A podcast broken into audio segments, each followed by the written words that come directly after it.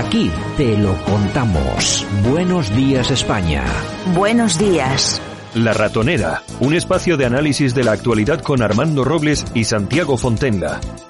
Críticos, ácidos, alternativos, otra lectura políticamente incorrecta de lo que sucede en España, Europa y el mundo, y no nos cuentan. Como cada mañana y como cada mañana nos vamos hasta Málaga, hasta la redacción de alertadigital.com. Ahí está Armando Robles, su director. Armando, buenos días. Buenos días, Santiago. ¿Qué tal por Bilbao? Pues, eh, hombre, llueve, llueve, que ya es algo. Eh, no hay gente en los balcones celebrando ningún gol ni nada, así que de momento estamos en cuarentena. Yo quiero felicitar a la afición del Bilbao. Ganó el sábado la Copa del Rey y lleva ya nada menos que cinco semanas sin perder, Santiago. Todo un récord. ¿eh? es verdad. Oye, bueno, yo iba a decir una, iba a decir una cosa, pero como no, no quiero herir la susceptibilidad. Oye, me va a perdonar, Santiago, pero qué mal me cae esa afición, ¿eh? Qué mal me cae esa afición. No, hay gente, hay gente, hay gente muy maja, hay gente maja. Pero yo, yo tengo amigos que son de, que son muy aficionados incluso socios del, del Atleti, que son muy majos. De todo hay. Lo que pasa es que, claro, efectivamente, pues eh, la parte mala del asunto, pues siempre destaca más que, que la buena. En fin, en Bilbao, Sergio Durán, eh, ¿tú eres socio del Atleti o no? No, no soy, no soy socio, pero bueno, tengo cariño al equipo, Bueno, y, y, tú no eres de los malos. Y, además, y, además conocerás a alguno más que no es de los malos, ¿no? Sí, efectivamente, conozco, conozco a alguno, conozco a alguno muy aficionado y que, es una persona perfectamente capaz. Hombre, yo, yo, yo, mira, tenemos un, tenemos un oyente, es un acérrimo de Atleti, Miguel, se llama Miguel, y, y, bueno, seguramente que ahora estará diciendo, con lo bien que me caía Armando Robles, y, ahora, ahora ya lo, lo, voy a tachar. Mira, te, te, voy a decir una cosa, Santiago. Cuando yo era niño, cuando todos mis amigos eran de, del Bilbao, porque era el equipo español, el equipo con todo, era el, el, mítico Bilbao de Iriba, Rojo primero, Rojo segundo, Uriarte, Villar, o sea, un pedazo de equipo y demás. Y todos mis amigos eran del Bilbao, era el equipo de moda entre los niños, sobre todo por el carisma de Iribar, que era todo un mito para los niños de mi generación, pero sobre todo porque lo identificábamos como el único equipo, entonces no existía la, no estábamos al tanto de las cuestiones políticas y demás, y bueno, era el único equipo que jugaba con, jugadores exclusivamente españoles y eso la verdad es que tenía mucha garra y generó muchísima simpatía hacia el Bilbao en toda España desde siempre. ¿eh? Sí, sí, bueno, bueno. Y bueno, yo, yo creo que sigue siendo así. Yo creo que hay, hay mm, el, equipo, este equipo de fútbol, eh, yo creo que cae bien en todos los sitios. Lo que pasa que sí es cierto de que hay una cuestión política, pero no solamente en el Athletic. Eh, yo creo que en muchos equipos de, de, de fútbol, Sergio, el Barça, imagínate cómo está a nivel político también. Sí, eh, no, no, sin duda. Realmente, eh, incluso el que fuera entrenador, Guardiola, pues imagínate todas las declaraciones que hizo durante el proceso, sus jugadores. Eh, yo no sé muy bien a qué les viene o a qué les va tanto entrar en política, pero bueno, no cabe duda que es así. Bueno, me gusta que haya mantenido la misma filosofía. Ahí está el Iñaki William, del William de toda la vida, del Bocho y demás. O sea, que ha mantenido la misma, la misma, filosofía canterana, Santiago. Oye, pero, oye, pero fíjate, oye, fíjate que, ha sucedido una cosa. En las últimas elecciones eh, había dos candidatos. Uno era el, el oficial, el del PNV de toda la vida, el que votaba todo el mundo. Y luego otro que salió a última hora, pues que bueno, eh, tampoco es que sea una maravilla, pero bueno, es un poco más, más normalito. Oye, y por fin perdió el PNV unas elecciones. Ha tenido que ser, ha tenido que ser en Atleti, han tenido que perder las elecciones, eh, Sergio. Sí, verdaderamente, además fue bastante sorprendente para todos, porque, pero la gente tenía, tenía ganas de un cambio, y es así, y, hablabas con, con gente que era socia y decía, bueno, esto hay que modificarlo de alguna manera. Y ahí sí que trascendió cualquier cuestión política y dijeron, bueno, vamos a traer a alguien que, que, puedan mover esto. Yo fíjate, yo, yo sigo pensando que el, fútbol hoy en día, pues lógicamente es el deporte rey, arrastra aficiones en las ciudades, pues todo el mundo se considera, se considera parte de los, de los equipos, como es normal y tal, pero yo creo que sería todavía mucho más, se multiplicaría mucho más si dejasen la política de lado. Porque al final el tema de la política lo único que hace es embarrar. Yo aquí el, en el tema del Atleti tenemos a los de Rinorte, que lógicamente están todo el día embarrando el tema, tenemos a, los radicales también en Cataluña, aunque hay radicales en todos los equipos de fútbol, eh, tampoco es que vaya a ser algo, algo único de, de Atleti Bilbao, pero bueno, en todo caso, si dejasen la política aparte, qué bien nos iría, Armando, simplemente dedicarnos al deporte, punto, final, se acabó. Sí, pero desde el inicio de la transición los clubes de algunos clubes de fútbol fueron utilizados por los partidos nacionalistas pues ten en cuenta que el, eh, fútbol es un factor sociológico importante, importante o más que la propia política. De ahí que a los políticos nacionalistas no se les pudiera escapar un instrumento de propaganda y de presencia social tan importante como es el fútbol y más concretamente los equipos de fútbol. Y el Bilbao en ese sentido, pues es al PNV lo que el Barcelona es al nacionalismo catalán. Y dudo mucho que alguna vez estos clubes pierdan esa esencia nacionalista precisamente por lo que representan, más allá de la faceta política y demás. Fuera de España eh, se conoce más al Barcelona que cualquier otra institución de Cataluña y con el Bilbao pues pasa prácticamente lo mismo. Es decir, es una perita demasiado dulce para que la suelten los políticos, Santiago. Pero sí, pero hay que reconocer, eh, Sergio, que hay una afición eh, muy numerosa que puede ser nacionalista, pero hay una afición también muy numerosa que no es para nada nacionalista. Y yo creo que, y yo creo que cada vez es más evidente que está Sí, es, totalmente evidente. Una afición tranquila, que sigue al equipo, que le tiene cariño, un cariño desde la infancia, incluso una identificación, porque es así, hay una identificación. Pero, pero también es cierto que lo van despolitizando poco a poco. En ese sentido hay que, hay que lanzar una, un, una verdadera alabanza por esa afición que, bueno, que, Bueno, señores, vamos a hablar de cosas mm, menos importantes que el fútbol, porque lógicamente lo más importante es el fútbol, y quiero hacer referencia, bueno, a varias cosas, pero una de ellas ha sido una, una encuesta del Instituto de Estudios Analísticos que, bueno, nos ha arrojado datos de verdad impresionantes. Armando, un, eh, dice que el 68%, y me parece poco, el 68% de los españoles considera un desastre la gestión del gobierno y suspenden a Sánchez con un 3. El mayor rechazo a la gestión del gobierno se produce en Ceuta y en Merilla, casi con un 80% de, de apreciación en negativo.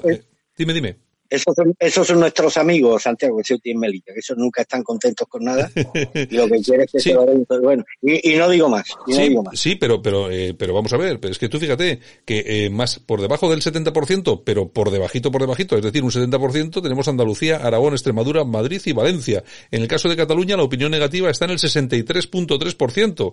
Tú fíjate, y en, en, Galicia, País Vasco y Canarias, el 60%. Aquí debemos ser, eh, Sergio, de mejor conformar. Pero bueno, eh, de, todo caso, eh, vamos al dato en sí. ¿Qué te parece? ¿Te parece creíble? Yo creo que sí, ¿no?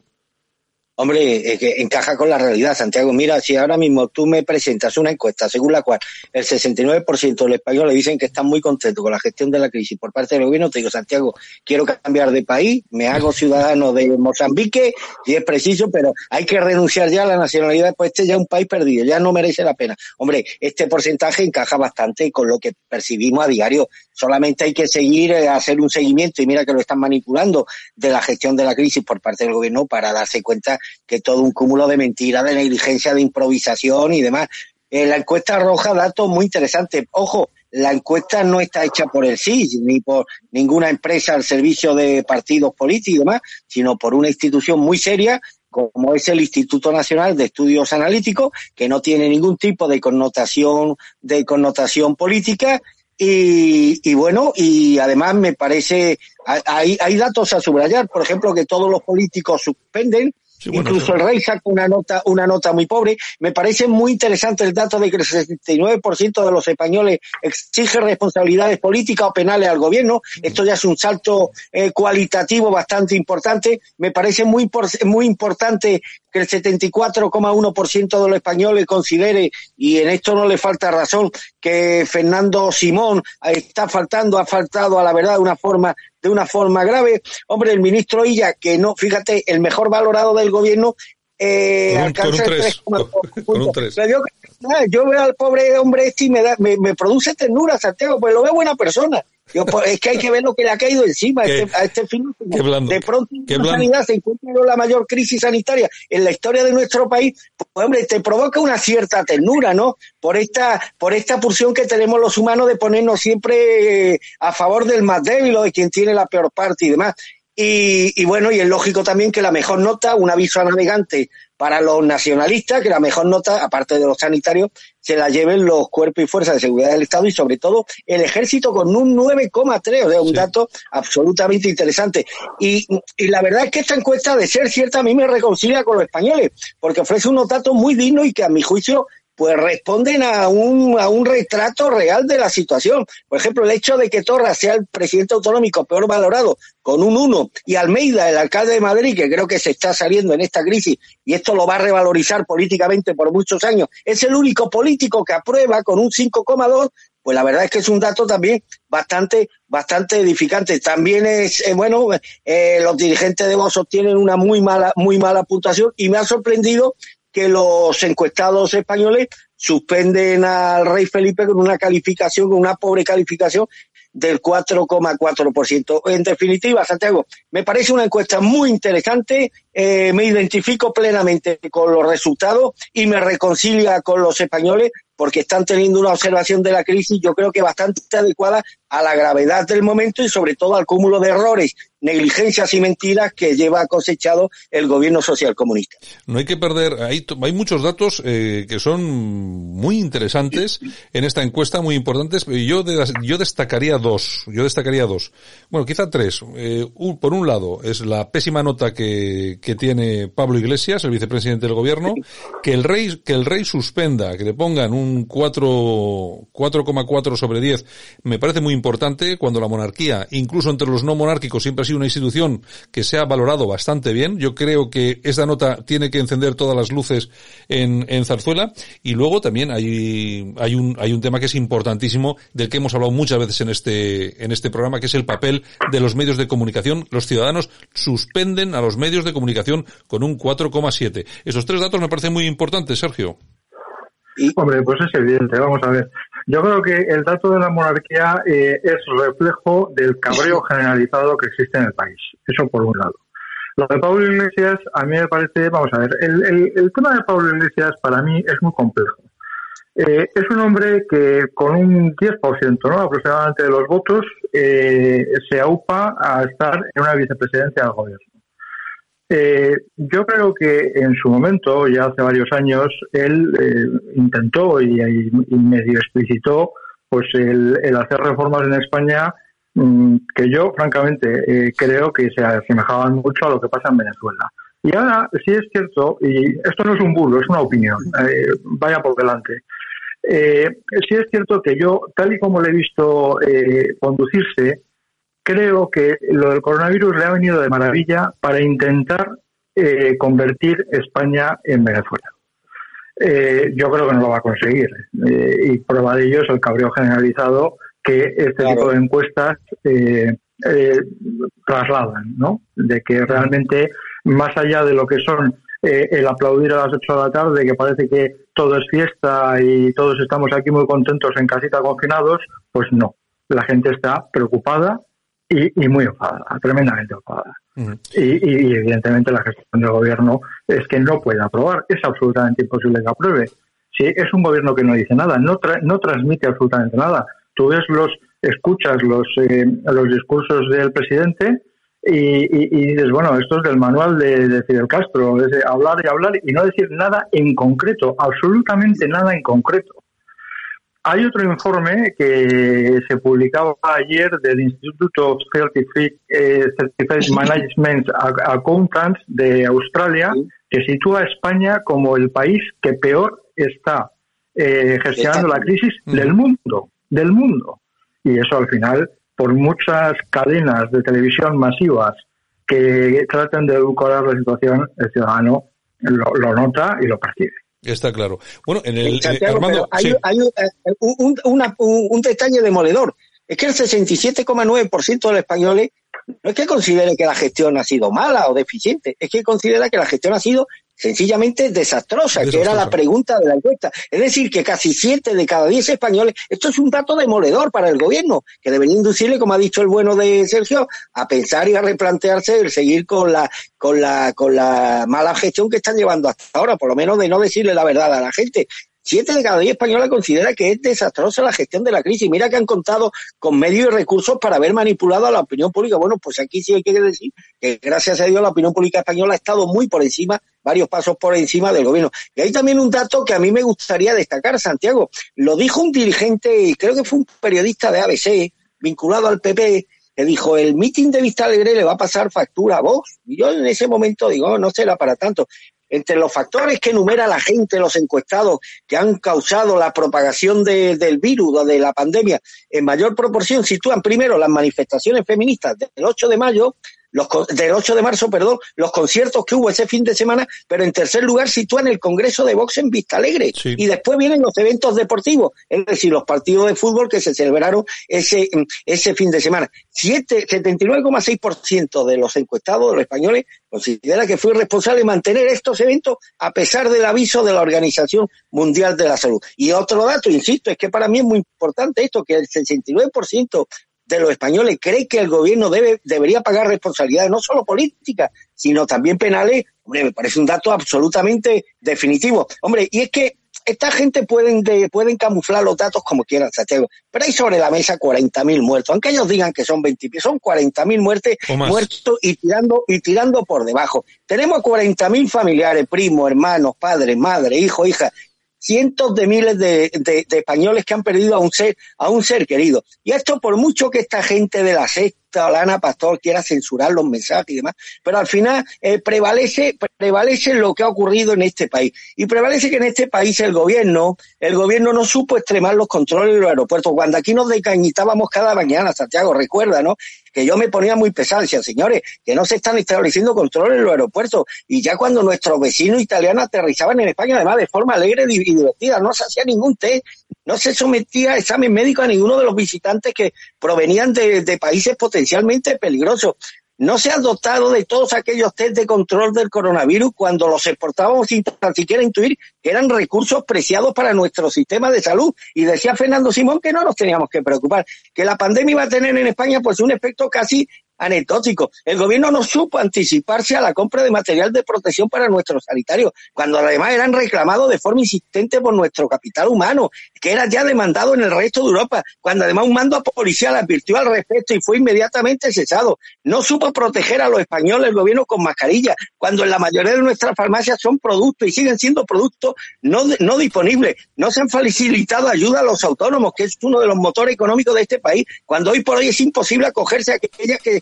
a las ayudas que se anuncian a bombo y platillo por las condiciones que hay que cumplir, que son condiciones absolutamente leoninas. Y sobre todo, los españoles detestan que tenemos un presidente que les ha arruinado la vida, que les ha sumido en la miseria, no solamente en el presente, y que ha sembrado de tinieblas el futuro de millones de familias. Por todas estas causas y muchísimas más que no hemos enumerado, es lógico que el calificativo de los españoles hacia la gestión de esta crisis no puede ser otro que el de desastroso y que en este caso pues los encuestados han, sometido al gobierno al más al más lógico de los al más severo correctivo eh, que, que no podía ser otro eh, a tenor de la, de la gestión negligente y criminal que ha sido llevada a cabo.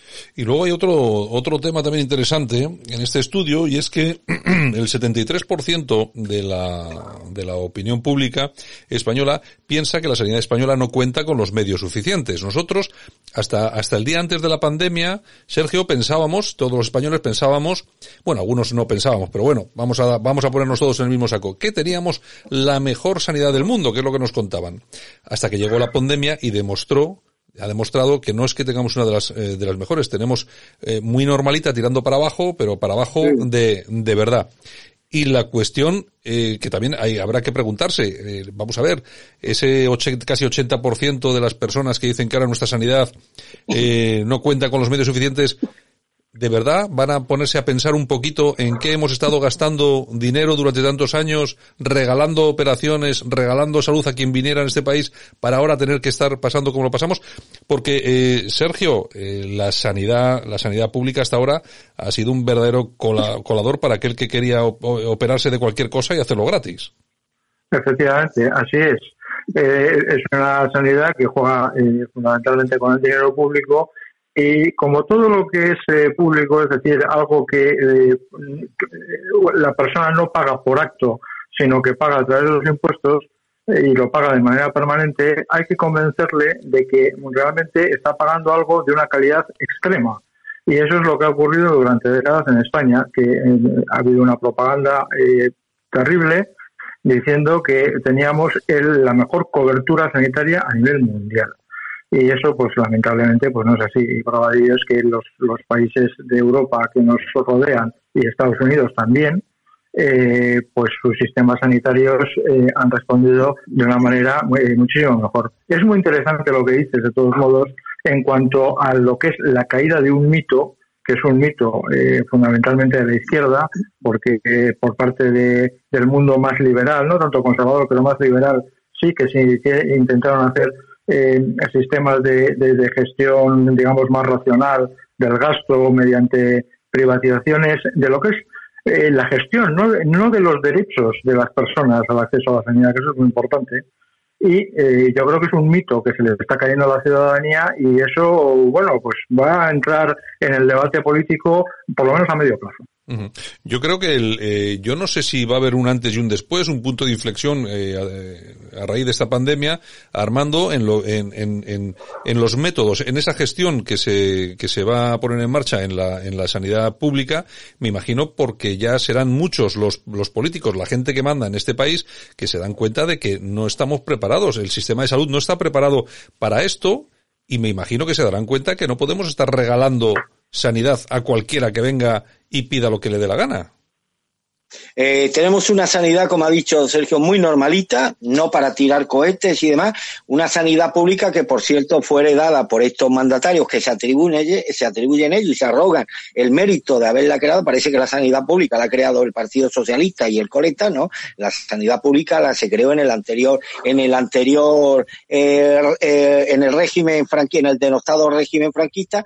Tenemos una, una eh, una sanidad muy, muy normalita, muy sobredimensionada, además con, con, con, disputas competenciales entre las distintas entre las distintas autonomías tenemos una sanidad bueno si esto raya la excelencia como dicen los apologistas del gobierno en favor de nuestra sanidad pública unas instalaciones sanitarias donde las listas de espera pues tienen una media de entre seis y nueve meses y donde se da prioridad a intervenciones como las del cambio de exceso por encima de muchas de esas patologías que padecen nuestros ancianos, nuestros entrañables españoles de la tercera edad y que tienen pues que afrontar esperas de hasta seis meses y demás para simplemente someterse a una revisión médica, si esto es rozar la excelencia, como cuentan los apologistas del gobierno, pues entonces tendremos que redefinir algunos conceptos de, de que hasta ahora están, estaban establecidos respecto a la, a la calidad sanitaria de un país. Tenemos una sanidad, insisto, muy normalita.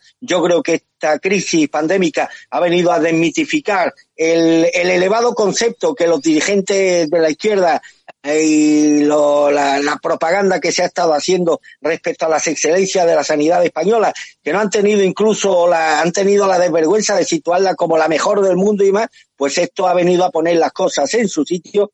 Tenemos una, una sanidad bastante asedita e, insisto, heredada del, anterior, del anterior régimen franquista y una sanidad que lamentablemente, como hemos visto en esta crisis, pues no puede hacer frente a situaciones que rayen la excepcionalidad como hemos visto estos días. Ya se está planteando eh, un posible escenario de repuntes a partir del próximo del próximo otoño y ya incluso algunos profesionales sanitarios que son los que más crítica están haciendo a los recursos eh, sanitarios que se están poniendo, que se han puesto en marcha para, para, para evitar la propagación de la pandemia, son los primeros que han puesto la voz de alarma respecto a la falta de medios, respecto a medios materiales, medios humanos, incluso medios de protección sanitaria. Y ahora ya se está hablando del riesgo de que un posible repunte a partir de otoño las infraestructuras sanitarias que tenemos en este país, si el repunte es de la proporción que algunos expertos apuntan, pues se ve claramente, van a ser, eh, nuestros medios sanitarios van a ser claramente insuficientes para poder atender toda, toda esa demanda sanitaria que por desgracia puede haber no solamente en España,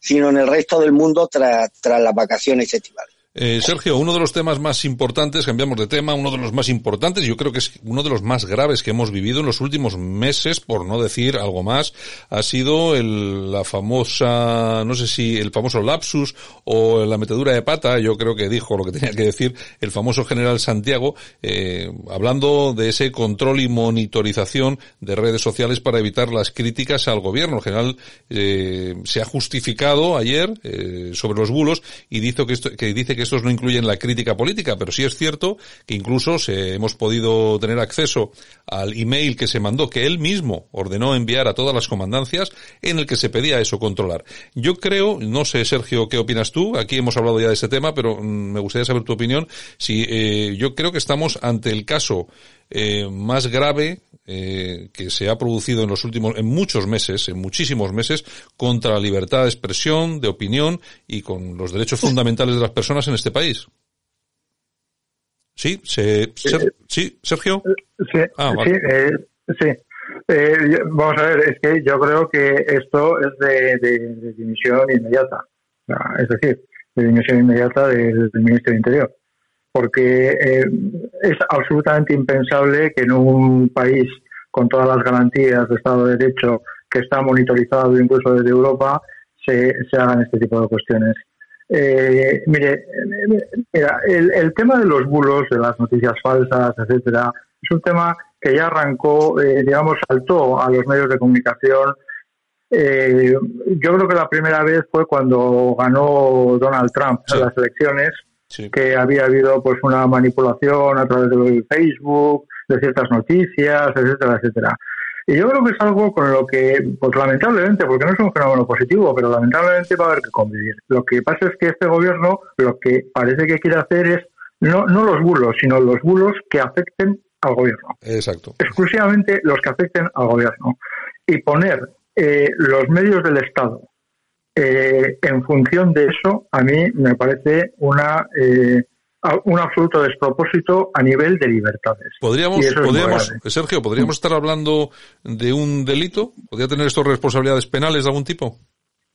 Podría tener, sin duda. Podría tener. O sea que puede, puede ser que en, eh, cualquier momento puedan llover, llover querellas por aquí también. Bueno, eh, vamos a ver, en estos momentos eh, Vox ha presentado, ¿no? O estaba por presentar una querella en el, en el Tribunal Supremo sobre lo que es la gestión. eh, hay otra cuestión muy importante que yo no sé si lo hará este partido o lo hará el Partido Popular, eh, cualquiera de los dos debería hacerlo, que es eh, interponer ante el Tribunal Constitucional por la caída de lo que es el, todo el portal de transparencia. Eh, vamos a ver, ese, ese tema el Tribunal Constitucional lo debería resolver en horas, exclusivamente en horas.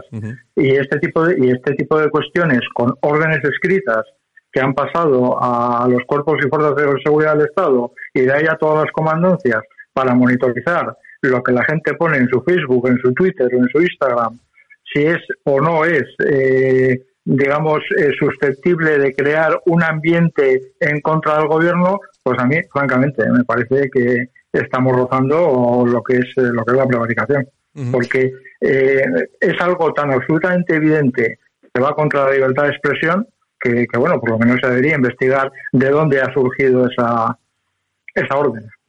Bueno, eh, hablabas tú del portal de transparencia, nos parece un tema gravísimo. Inmediatamente ha salido, han salido tus amigos Armando de Neutral, la Pastor y compañía, a decir que el gobierno no ha cerrado el portal de transparencia, pero sí ha suspendido los plazos de respuesta. Es que estos tipos siempre blanqueando, siempre blanqueando al gobierno, es increíble. ¿eh? Es una labor absolutamente asquerosa eh, la de Ana Pastor. Yo creo que cuando salgamos de esta, y estoy hablando metafóricamente hablando, uno de los objetivos de los españoles tendría que ser correr a gorrazo, metafóricamente hablando, a todos estos golfos que ya está claro que se han alejado de cualquier criterio deontológico del servicio eficaz a los ciudadanos españoles y se deben una única y exclusivamente a, a la tarea de blanquear a, al gobierno y además con unas matizaciones absolutamente ridícula. No quieren que se les escape nada, quieren someter a, las redes sociales al entero control de un grupo de personas a las órdenes del gobierno y aquí ya pues se está propiciando que se establezca un correlato, un peligrosísimo correlato entre opinión e injuria, entre críticas e injurias al gobierno. Es decir, que ayer mismo la ministra portavoz del gobierno, la señora Seda, luego tuvo que rectificar, dijo, bueno, es que eh, las críticas al gobierno y, bueno a decir que eran las mismas cosas, hombre, ¿cómo va a ser las mismas cosas? ¿Cómo va a ser una injuria decir que el gobierno ha gestionado mal la crisis de la pandemia? ¿Cómo puede Ana Pastor considerar que se están saltando las reglas éticas que ha determinado el gobierno, porque ahora es el gobierno, parece que el gobierno está ahora repleto de profesores o catedráticos de ética que establecen en nuestro nombre lo que es ético y lo que no, lo que es moral y lo que no, lo que se tiene que adecuar a, un cierta, a una cierta uh, estética y lo que no. ¿Cómo puede decir el gobierno, cómo se puede considerar un acto de injuria a la opinión de un ciudadano español que considera que la gestión del gobierno ha sido manifiestamente negligente, incluso manifiestamente criminal. Han llegado hasta el punto de interferir tanto en las opiniones de los ciudadanos españoles que ya no se está fiscalizando solamente, porque en redes sociales, oye, los internautas no son periodistas, los internautas entran en las redes sociales para opinar, para dar su punto de vista libre y soberano respecto a lo que quieran sobre cualquier cuestión que a ellos les interese. Y esa cuestión es lógico que no coincida en muchos casos con el criterio oficial del gobierno. Pero llegar ya a fiscalizar a esos internautas, a considerar que una simple opinión puede estar limitando, estará limitando el ámbito, el ámbito, el ámbito legal, incluso que una simple opinión se puede convertir en un acto punitivo que puede tener hasta naturaleza eh, delictiva por un presunto caso de injuria, me parece que es una de las cosas más graves que están ocurriendo en este país en el ámbito de la libertad de prensa.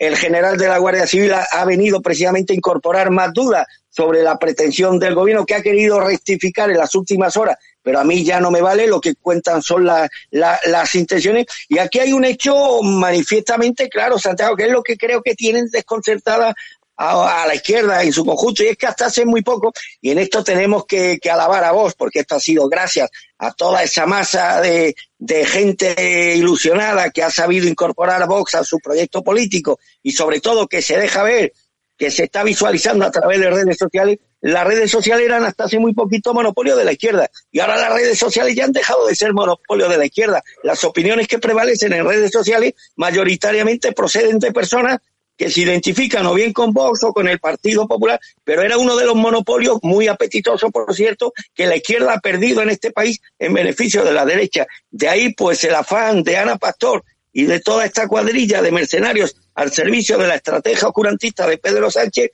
de blanquear cualquier opinión esquiva o refractaria al gobierno, pero no solamente eso, sino que ya quieren o han querido, y esto es lo más grave, y lo que no me, le podemos perdonar nunca, que han querido encuadrar o escribir las simples opiniones de los ciudadanos españoles críticas con el gobierno en, manifestaciones que le han querido otorgar incluso naturaleza delictiva o criminal. Yo creo que cuando todo esto pase, una de las personas sobre las que se tendrán que dirigir las miradas y los señalamientos de muchos españoles indignados con la gestión de la crisis no es solamente Pedro Sánchez, no son solamente los miembros de su gabinete, sino fundamentalmente quien está teniendo un protagonismo siniestro en toda esta historia que no es otra que la periodista Ana Pastor.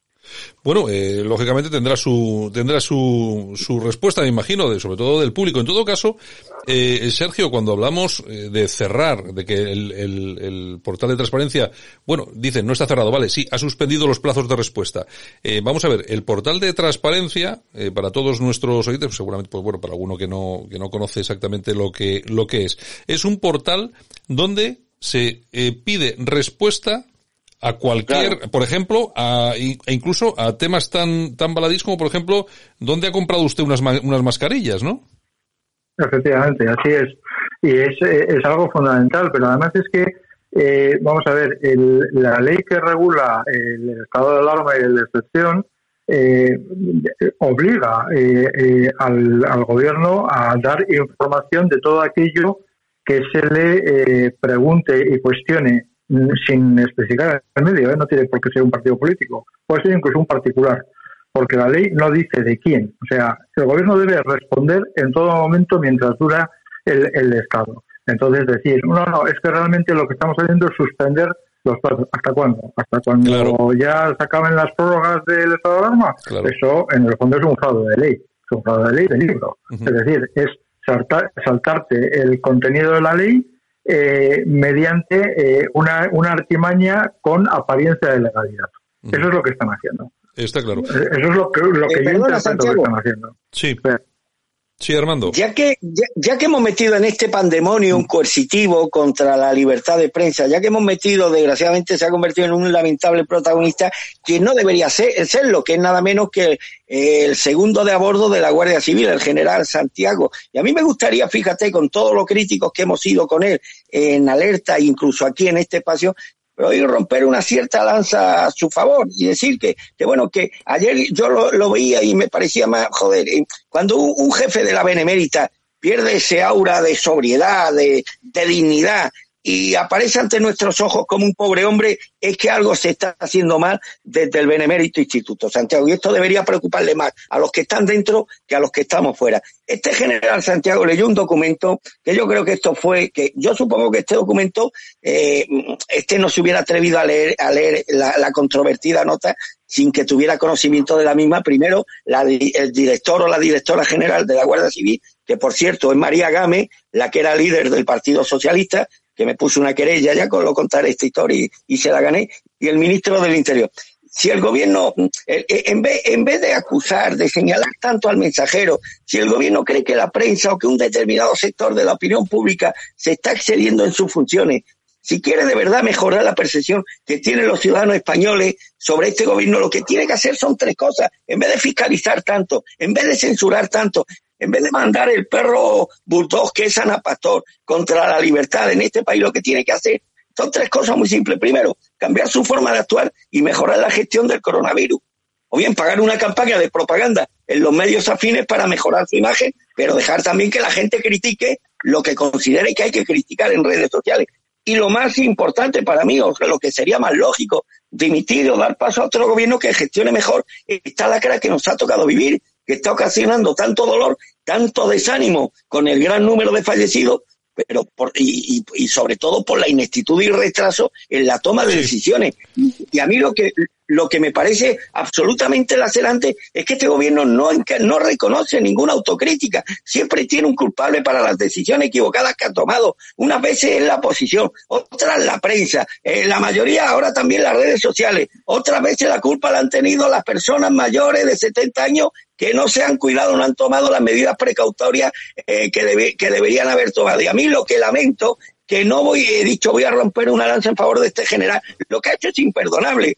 Pero ahora me pongo en la posición típica del humano de ponerme en favor del débil. A este pobre hombre, al que no tengo el gusto de conocer, sus jefes políticos lo han dejado a los pies de los caballos y le han echado al fango. La directora general de la Guardia Civil, María Gámez, la socialista de Málaga, María Gámez, está desaparecida en combate.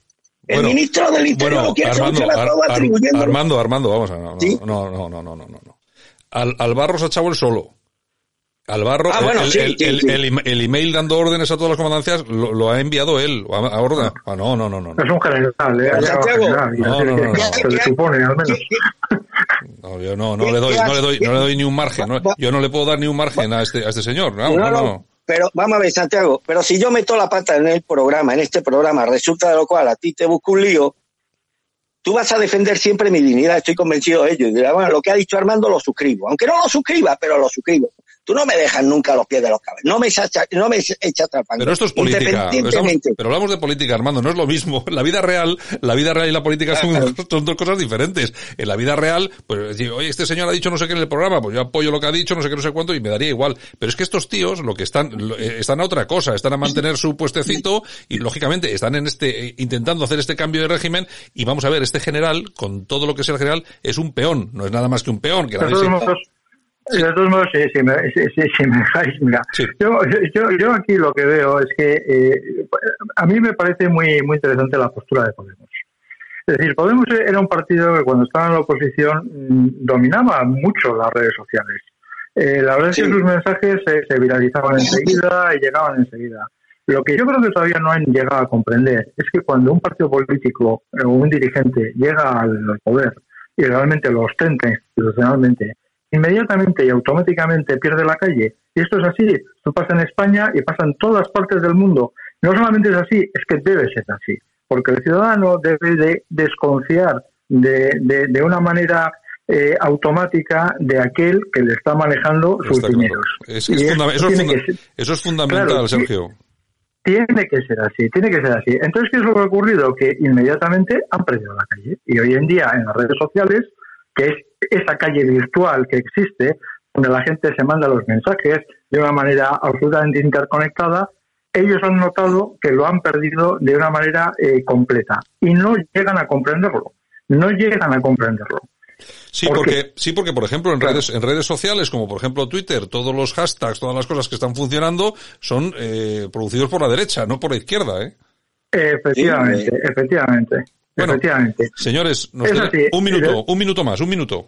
No, yo decía que el gobierno lo que debería hacer para evitar esto, eh, como consejo que le doy, es ser muy transparente y en las ruedas de prensa hablar hablar de aquello que se está haciendo eh, ¿Cuánto tiempo hemos tardado en saber cuál era la famosa empresa eh, que suministró los test? Pues pocos días. Claro, pues ese es el problema, ese es el problema. Eso es lo que al final deja huecos para, para bulos, lógicamente. No, no, sí, es que, efectivamente, ellos son los que abren el hueco. Bueno, tenemos que acabar, que nos hemos pasado de tiempo, llevamos ya 40 minutos y ya sabéis que si no, nos, nos vamos y, fastidiamos a, a todas las, las, radios que están conectadas con Y bueno, y me va, tengo medio minuto, Santiago, y en la parte que nos corresponde, hombre, 23 eh, segundos. expresar expresar mi satisfacción porque lo que aquí llevamos tiempo, ya años defendiendo, encaja más con la percepción que los ciudadanos españoles, a tenor de la encuesta de la que hemos hablado al principio de, la tertulia, eh, encaja más con la percepción que los ciudadanos españoles tienen de la situación política, de la gestión de la crisis, que la que, por ejemplo, proyectan medios como la Sexta, mucho más poderosos, pero a lo mejor con menos credibilidad que nosotros a la hora de que la gente perciba que lo que nosotros eh, defendemos lo defendemos porque creemos en ello y lo que ellos defienden lo defienden porque en ello hay muchos intereses millonarios en juego. Sergio Durán, un abrazo muy fuerte hasta la semana que viene. Un fuerte abrazo. Armando, un fuerte abrazo. Hasta, hasta mañana. Hasta mañana. A ti hasta mañana. Abrazo a ti y a Sergio. Un abrazo, Sergio.